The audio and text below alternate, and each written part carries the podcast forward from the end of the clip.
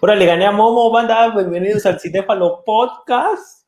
Vamos a hablar de. Cinéfago, Cinéfago Podcast y vamos a hablar de La La Land película que surge en 2016, nominada al Oscar, con Ryan Gosling, un personaje del cual hablamos hace poquito en su fase más psicótica, y con Emma Watson, personaje principal de Malcolm. No, no es nada sale en Malcolm en un episodio, pero en esa película se la rifa Oscar. Emma, Watson, eh, Emma, Stone se la rifa en todas sus películas. Quien, quien diga que no la odia, nosotros la, la amamos, pero pero en esta película, vamos a ser totalmente sinceros, Emma Stone es culera, güey. O sea, Emma Stone, lo que caracteriza al personaje de Emma Stone es que eh, disfraza el ser culera con esta cuestión de inocente y querer que eh, su pareja progrese, ¿no? Pero rifa, o sea, su actuación rifa. No canta tan chido como yo, ¿no? Pero canta. Esta película de Damien Chazelle nos habla de la historia de una pareja que se va conociendo y creo que una de las escenas más icónicas y copiadas del cine llegó para convertirse en otro clásico del cine, que es esta escena donde van en el acantilado y se ponen a bailar, ¿no? Prácticamente rechazándose y a la par diciendo que pues puede haber algo ahí, ¿no? ¿Qué te parece el baile en esta cinta?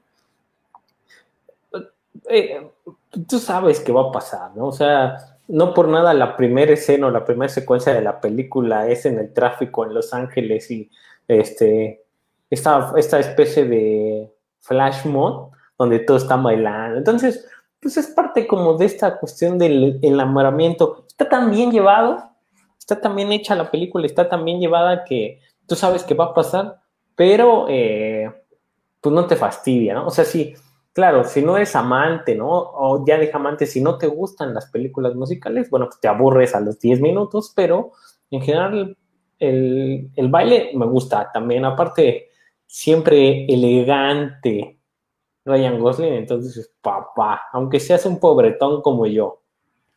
Hay lo que yo considero en mi muy ignorante, muy, muy, muy ignorante forma de percibir las cosas. Las tres películas que iniciaron al menos el siglo con musicales, mis favoritas son La Land, o al menos las que yo considero los, los estandartes, eh, The Great Showman, y Baby Driver. ¿Por qué? Porque las tres películas en sí son musicales y llegaron a las masas, o sea, dieron a entender bien el significado hacia todos. Pero creo que esta película es muy hábil o muy mañosa en el sentido de que te están eh, situando City of, Stars desde casi casi el minuto 15 de la película y lo empiezas a escuchar cada vez y cada vez y cada vez y al final cuando lo escuchas ya, ya eres tú, este, maraña de, este, de lágrimas, ¿no? Un poco de eso, también eh, lo que quieren hacer es, eh, al final es inevitable, pues lo que quieren hacer es ensalzar a la ciudad de Los Ángeles, ¿no? Aquí Los Ángeles, a diferencia de otras películas, ¿no? Eh, sí tiene una vida propia, sí es un personaje aparte dentro de la película, entonces como esta cuestión de ensalzarla y darle brillo, incluso ese Hollywood de antaño, ¿no? este, pues tiene una razón de ser, por eso también te, ven, te venden la ciudad de Los Ángeles como la ciudad de los sueños, ¿no? Donde todo puede pasar. Lo que era la gran capital la Ciudad de México hace cinco décadas, ahora son Los Ángeles, ¿no? Entonces, pues por eso te van acompañando con la canción durante el desarrollo de toda la trama. Y creo que es tan interesante cómo se maneja la música aquí, porque es un compañero más, pese a que, por ejemplo, piensas en Mamma Mía y, notas que reestructuraron la película para que se pareciera a las canciones o al menos tuviera una excusa para salir. Aquí todas las canciones, desde El Planetario, City of Stars, eh, A Lovely Night, este, Someone in the Crown, o sea, todas las películas parece más bien que, perdón, todas las canciones parece que están ahí para que se pueda hacer la película como tal me, inclusive me gustaría pensar que antes existió la música que la película como, como la vemos. Podría ser, de hecho sí se crea así, pues de, o sea, eh, el director David eh, es, eh, bueno, está hecha entre Temin Chazelle y Justin Horwitz, que antes de eso habían hecho ya Whiplash, ¿no? También totalmente enfocada a la música. un dato ocurrió, un dato curioso, por ejemplo, es que el papel eh, de, Sebastián, el que hace Ryan Gosling, originalmente se hizo y se escribió pensado en Miles Teller, que era el mismo protagonista de Whiplash, ¿no? Al final no se hizo porque Miles le dice a Chazelle, ¿no? Y a Horwitz, es que me están ofreciendo hacer los cuatro fantásticos.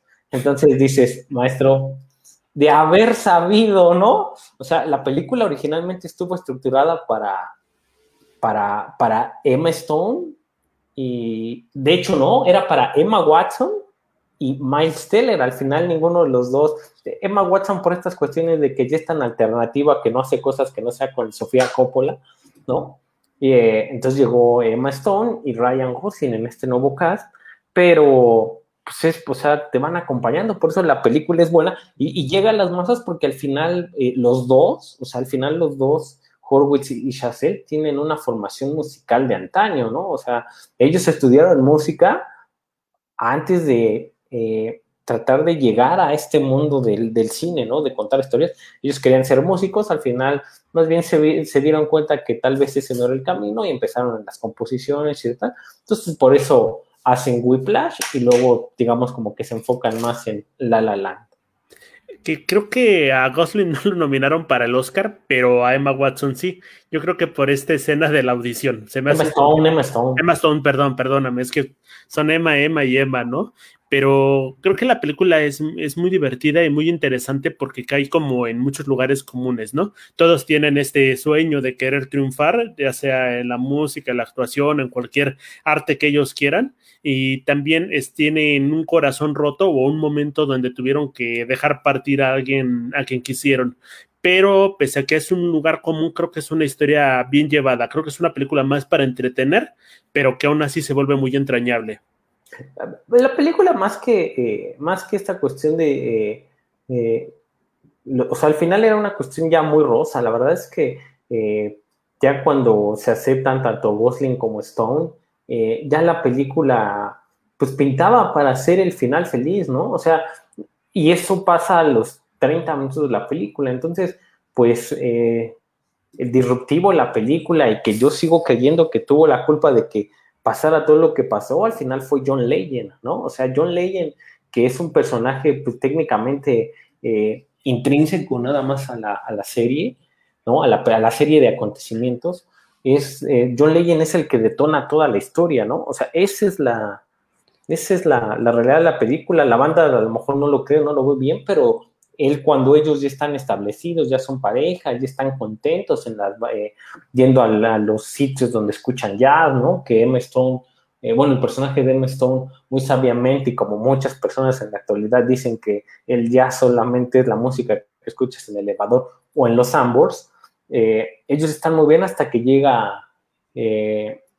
hasta que llega John Legend y dice, oye, ¿qué onda? Vamos a tocar juntos. Él se niega un principio y bueno, al final es lo que pasa, ¿no? Se junta con ellos, empieza a trabajar, ¿no? E, es algo bastante raro porque eh, lo que Emma Stone no puede soportar en la película es que, eh, más allá de esta cuestión rosa, ellos se llevaban muy bien al principio porque en esta cuestión de egos, Emma Stone era más que Ryan Gosling, ¿no? O sea, Ryan Gosling era un desempleado que tenía tal vez un piano y que le gustaba algo, y ella era como esta eh, ella tenía claras sus metas, ¿no? O sea, Ryan Gosling no sabía qué quería hacer, ella ya sabía, entonces cuando le empieza a ir mejor a él es cuando empiezan las broncas, no soportó y que es algo muy común en las parejas, ¿no? Cuando le empieza a ir mejor a uno que a otro, si tienes como un ego muy frágil es cuando empiezan a, surgir los problemas y es lo que pasa en la película, ¿no? Incluso eh, en estas discusiones hay una donde Ryan Gosling le da un cachetadón, ¿no? Con guante blanco y le dice es que...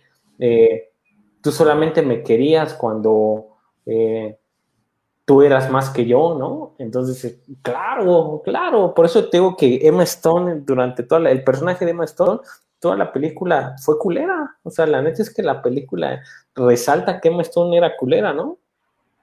Pues eh, vamos a decirle mía, porque pues así se llama el personaje. No Emma Stone como tal, la persona es la que le hizo estas cuestiones a Ryan Gosling, sino a Sebastián el interpretado. Pero eh, me gusta pensar en las dos posturas. Si bien Mia tiene esta fijación de querer siempre que el personaje esté como debajo de ella, también creo que se da cuenta de, que no logra sus sueños, ¿no? Porque en fin era lo que ella quería de principio y creo que podría pasar un caso muy similar al que pasa con Soy This Channel en este 500 días con ella, eh, el, donde la, se sataniza a, este personaje por ser quien no da la apertura que el personaje está indicando. Creo que en este caso Mía sí podría considerarse la que desató, de, detona el conflicto, porque a fin de cuentas es quien acaba el romance, quien acaba todas las situaciones, porque es la que tiene las aspiraciones, mientras que Sebastián tuvo como la esta apertura de inclusive dejar sus de sueños, de, perdón, sus lados de sueño, perdón, sus sueños de lado, este, desde el primer momento en el que empiezan a tener como esta relación más profunda. Eh, eh, o sea, ojo, yo no estoy diciendo que eh, haya estado mal, ¿no? Al final es el reflejo de cualquier relación de pareja en la vida real, ¿no? También por eso es un plus lo que tiene la, más allá de los cantos, más allá de la canción. La historia se centra en que al final, cuando estás totalmente enamorado en un principio, crees que nada más por eso del amor vas a durar para siempre y dejas de lado que es un trabajo continuo, es un trabajo diario, es algo que, eh, como decía José José en estas cuestiones de la música, pues el amor acaba, ¿no? Entonces, eh, eh, lo que tiene, o sea, es, es lo que te muestra es que al final es un trabajo continuo y que tiene, para que una relación de pareja funcione, pues hay muchos factores que van desde los objetivos de cada quien hasta el ego, ¿no? O la persona que tiene cada uno. Entonces, por eso es interesante. O sea, eh, en la película ellos eran muy felices y te hasta que llega John Legend, que John Legend es el que detona la película, ¿no? O sea, es, es, es, muy, es muy chistoso porque es un personaje que no tiene tanto peso, pero él es el que detona la historia y es lo que eh, pasa. Incluso en esta retrospectiva que marcan al final, sacan cuando se acerca John Legend, le dice, eh, el personaje de Sebastián se niega y le dice que no, entonces ahí sacan qué hubiera pasado, ¿no? Si no, se, o si no acepta tocar con él, y hubieran vivido felices y tal, pero eh, pues yo sigo en lo mismo, ¿no? Así es cuestión de apreciación e interpretación. Yo creo que el personaje de Mia, Emma Stone, fue culera en toda la película porque, pues mientras eh, el otro era un pobre perdedor, estábamos chidos enamorados, cuando te empezó a superar ya no te gustó, entonces pues fue culera. ¿Sabes qué no está culero? La inclusión de este epílogo, aparte de que está súper bien musicalizado y las coreografías están como preciosas, me encanta que te da el panorama de la historia feliz, el que hubiera sido, y ahí el público se puede, pues se puede enamorar de esa historia y decir, sabes que yo me quedo con esta conclusión, ¿no? Y a fin de cuentas viene la, después el final como entre comillas triste, donde es como la cuestión más real, y ahí conquistas al otro público que dice, no mames, pinche película, estuvo bien rosa, pero pero al menos tuvo un final real o verosímil. Es que, eh, o sea, digo que a mí lo que me gusta en la película al final es, es eso, o sea, la película se centra en el desarrollo de una pareja, no en esta cuestión también normal que siempre vemos en los roces, los finales felices, sino al final te demuestra que eh, eh, desde un punto de vista muy romántico siempre va a existir una persona con la que por X o por Y razón a lo mejor acabaste mal, pero eh, siempre dejas algo de ti en esa persona y esa persona dejó algo en ti, ¿no? Entonces, es lo que pasa con los personajes al final. Muchos años, ya cada quien su vida hecha, ¿no? Y, y muchas personas decían, es que el personaje de Sebastián es un personaje al final triste y melancólico porque se queda solo. No, o sea, también hay que entender, ¿no? Y que la banda entienda que el que tú decidas estar solo, ¿no? Y que tú decidas tener una vida sola, eso no quiere decir que eres una persona triste, una persona vagabunda, es una decisión propia. El problema es, como comentaba en algún otro eh, episodio, que nos han enseñado, ¿no? Las películas, Disney, Warner, nos han enseñado que al final siempre tiene que existir un final feliz, cuando la realidad es totalmente distinta, ¿no? Al final no siempre te quedas con la persona. Entonces, esa es la parte chida, que al final cuando se encuentran, eh, los dos rememoran, eh, o sea, en la película te lo muestra y así es la verdad, en un pequeño lapso, todo lo que vivieron juntos y eh, lo mejor de la película es cuando ella se va al final y Ryan Gosling solamente la ve y le inclina la cabeza como diciendo, o sea, vale madre, güey, lo que tú y yo hayamos pasado, al final creo que eh, el cariño sigue y eh, esta cuestión de qué bueno que te va bien, a mí me va bien, entonces, pues ese era el final, ¿no? O sea, fue un cierre bastante, bueno, la película bastante entretenido, entonces eh, me gusta que esté apegada a la realidad, aunque a mucha banda pues, les hubiera encantado que el final fuera que ellos se quedaran juntos. Eh, creo que es una película perfecta para ver con tu ex, para despedirse y tener como un buen cierre. Lo que a mí me molesta un poco de esta cinta es que todos los personajes que están alrededor de Sebastián y Mía parecen incidentales no hay ninguno que dure un tiempo en la película, que tenga una evolución o del cual conozca su historia. Parecen más como meros accesorios para contarnos la historia de Sebastián y Mía y este tercer personaje que mencionas, que es la ciudad de Los Ángeles. Eh, quizá no era necesario para contar la historia que teníamos, pero creo que lo hubiera hecho un poquito más rica. Eh, puede ser, o sea, sí, puede ser que, que, te, hubiera dado una, una, visión de alguna otra cosa, pero pues al final es como yo te comentaba, la historia se centra en, la, o sea, en, en, el desarrollo de una pareja, ¿no? Ese es la, la, la eso se desarrolla, de, o sea, es cómo se conocen unas personas, cómo se relacionan y al final cómo esas mismas eh, personas eh, rompen y siguen con su vida. Entonces, en estas cuestiones de, también de la vida real, pues al final solamente las parejas saben cuál fue su contexto, cuál fue su, desarrollo, en muchos casos por qué fue su final. Entonces, pues sí es, eh, son incidentales porque así tenía que serlo, ¿no? O sea, al final creo que tú con todas tus, eh, con tus parejas, ¿no? Y de, este lado también con, la, con las mías, eh, pues sí habrá quien te dé su opinión y quien te dice y bla, bla, bla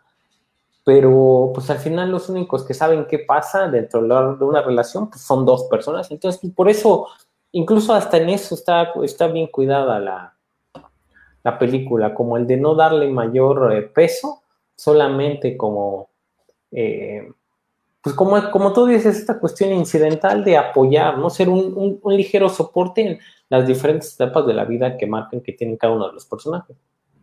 Recuerdo mucho cuando salieron los, los trailers de esta cinta, me emocionó mucho porque pensé que iba a ser una película tipo Woody Allen, que iba a ser muy, pero muy nostálgica, muy oscura, entre comillas, eh, precisamente porque aparecía este tema de City of Stars, silbado por Ryan Gosling, y él aparecía cerca de un faro este, todo de fondo azul, ¿no? Sin embargo, creo que nos adelanta mucho el trailer, el final de la cinta sin decírtelo, pero no nos muestra todo lo que es este viaje porque yo la sentí muy vertiginosa, muy alegre, muy colorida.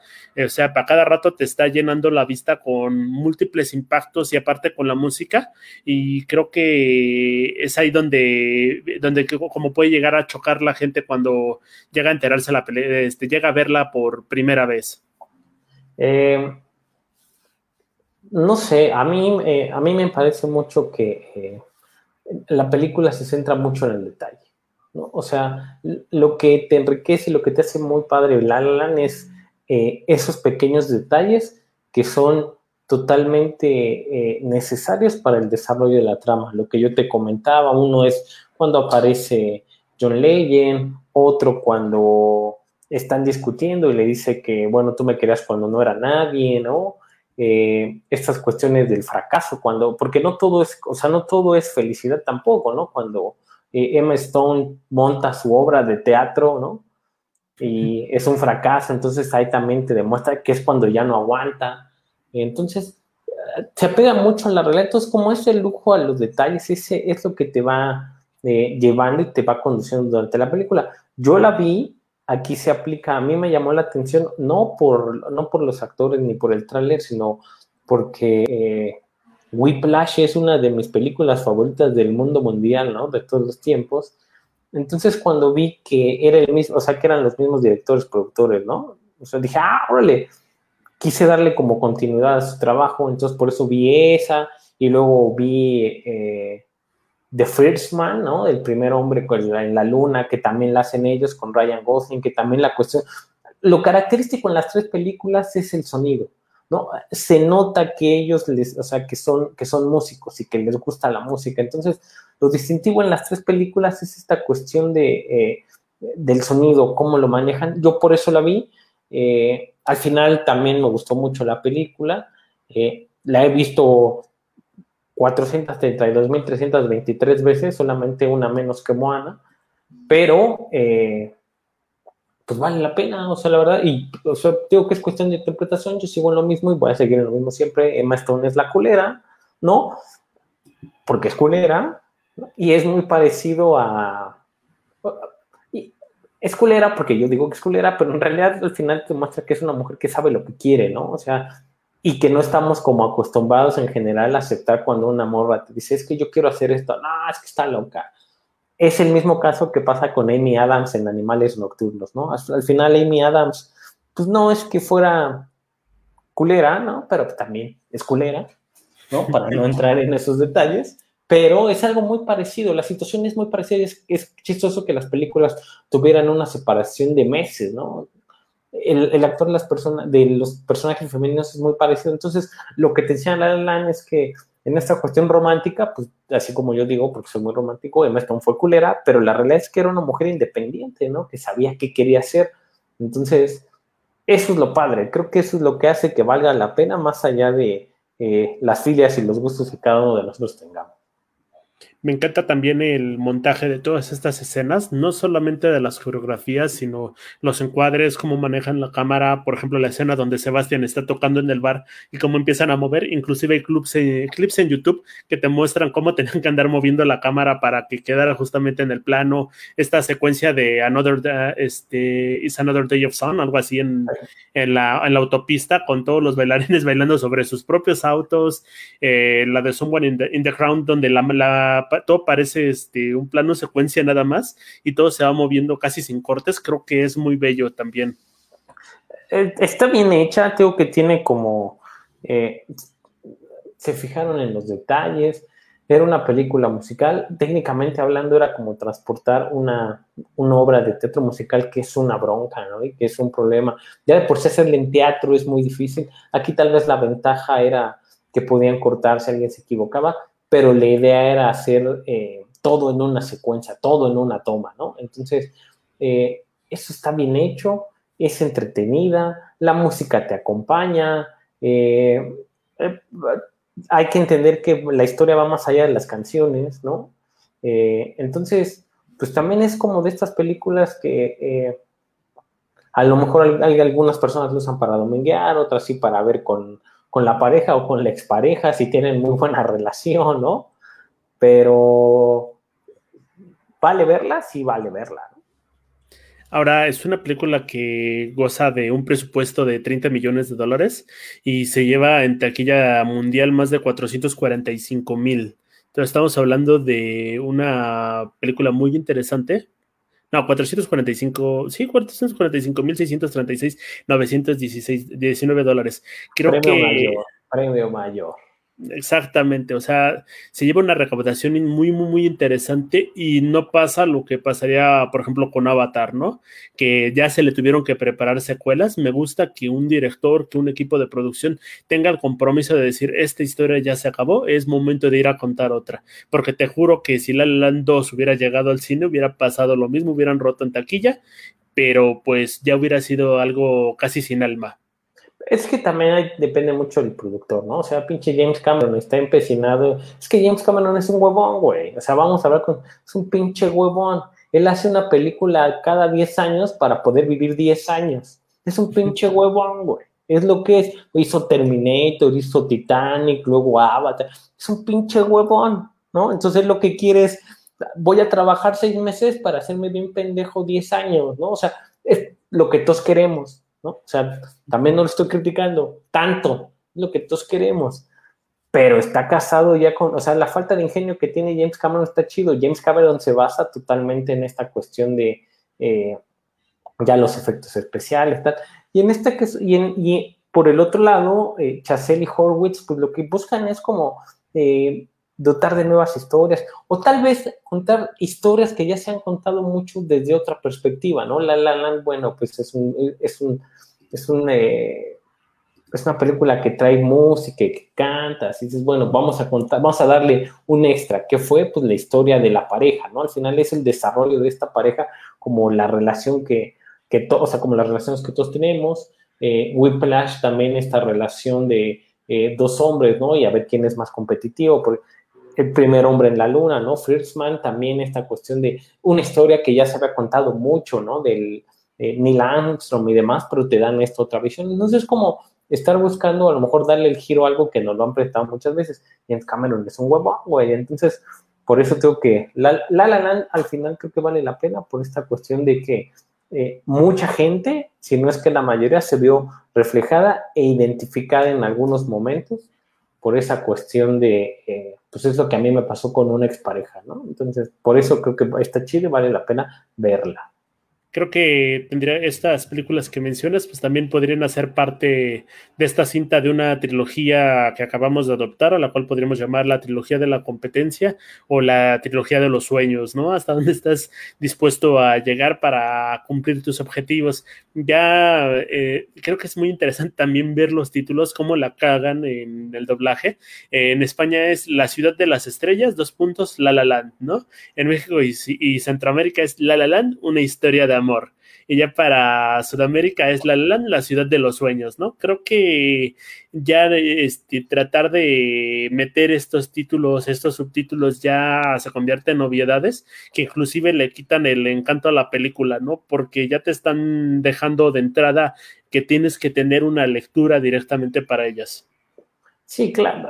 Bueno, al final también tienen que justificar su chamba, ¿no? O sea, se tienen que justificar su chamba es cagado, eh, eh, tiene mucha razón, tú ya vas como predispuesto, ah, claro, va a ser de romance, oh, claro, va a ser esto. Entonces, eh, al final, tengo que cada quien, o sea, independientemente del título que le pongan, cada quien le, va a dar, la, le da la interpretación de, de los hechos como quiere, ¿no? Entonces, pues es parte de lo, de lo chido que te da, si te gusta la música, ¿no?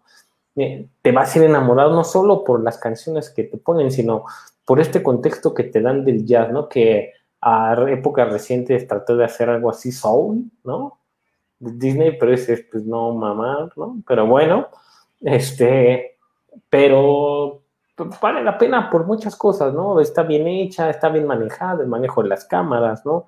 Eh, la fotografía, la mezcla de sonido, eh, los, toques de, comedia que tiene, sutiles, pero los tiene, eh, la historia, el desarrollo de los personajes eh, y la conclusión que eh, a mí me gusta porque no es un final, un final rosa uno de vivieron felices para siempre, es lo que vale la pena de la película. Ahora, hablando de soul, creo que me gusta más esta en una temática jazz, porque sí hay música jazz, pero no es toda la música que aborda la cinta, y creo que eso es un acierto, porque si bien es como el grosso de, toda la película, no lo toma como artificialmente, ¿no? No, no retoma directamente los clásicos de, del jazz como tal, si es que llega a ver por ahí alguno que se clavó, pues igual y sí, pero me gusta que se siente muy orgánica, no lo sientes pastoso y sí entiendes por qué este personaje está enamorado del jazz, ¿no? Cosa que no pasa con este personaje de Soul, este Garner, no me acuerdo cómo se llama, pero en, ese, en, esa cinta precisamente lo que menos hay es música y, no entiendes tanto las pasiones que tiene este, este, mientras que en esta sí. Ajá, sí, eh, por eso tengo que, mira, siempre le decimos desde una interpretación muy propia, ¿no? A la banda.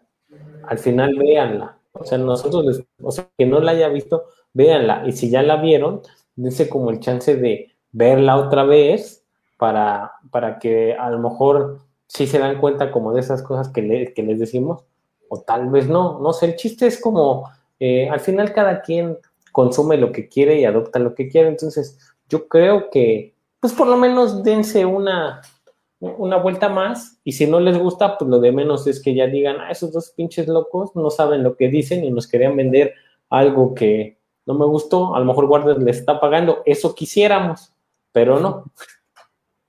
Eh, pues ahí está abierto el espacio para Warner para comprarnos, pagarnos o lo que quieran, pero es una lástima anunciarles que esta película salió del catálogo de Netflix hace ya un buen rato, solamente se encuentra legalmente por Amazon Prime Video por 50 pesitos, aparte de la suscripción para quien lo considere una estafa, pero si se meten a grupos de Facebook o inclusive en YouTube, estoy casi seguro de que se la van a encontrar por ahí.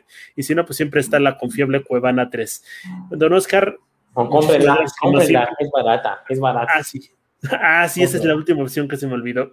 Blu-ray, cómprenla, también es barata, vale la pena. Aparte, ven cómo se hace. Detrás de cámaras, si son fans, así como uno, se vuelven locos. Entonces, chéquenla, pero pues, escriban y nos dicen qué tranza o el 14 de febrero acá siempre la sacan en el autocinema Coyote, entonces no hay excusas para no verla. Oiganme, rífense, banda, no nos hagan quedar mal. Cámara, banda, cuídense mucho. Echate el canto de salidas, don Oscar.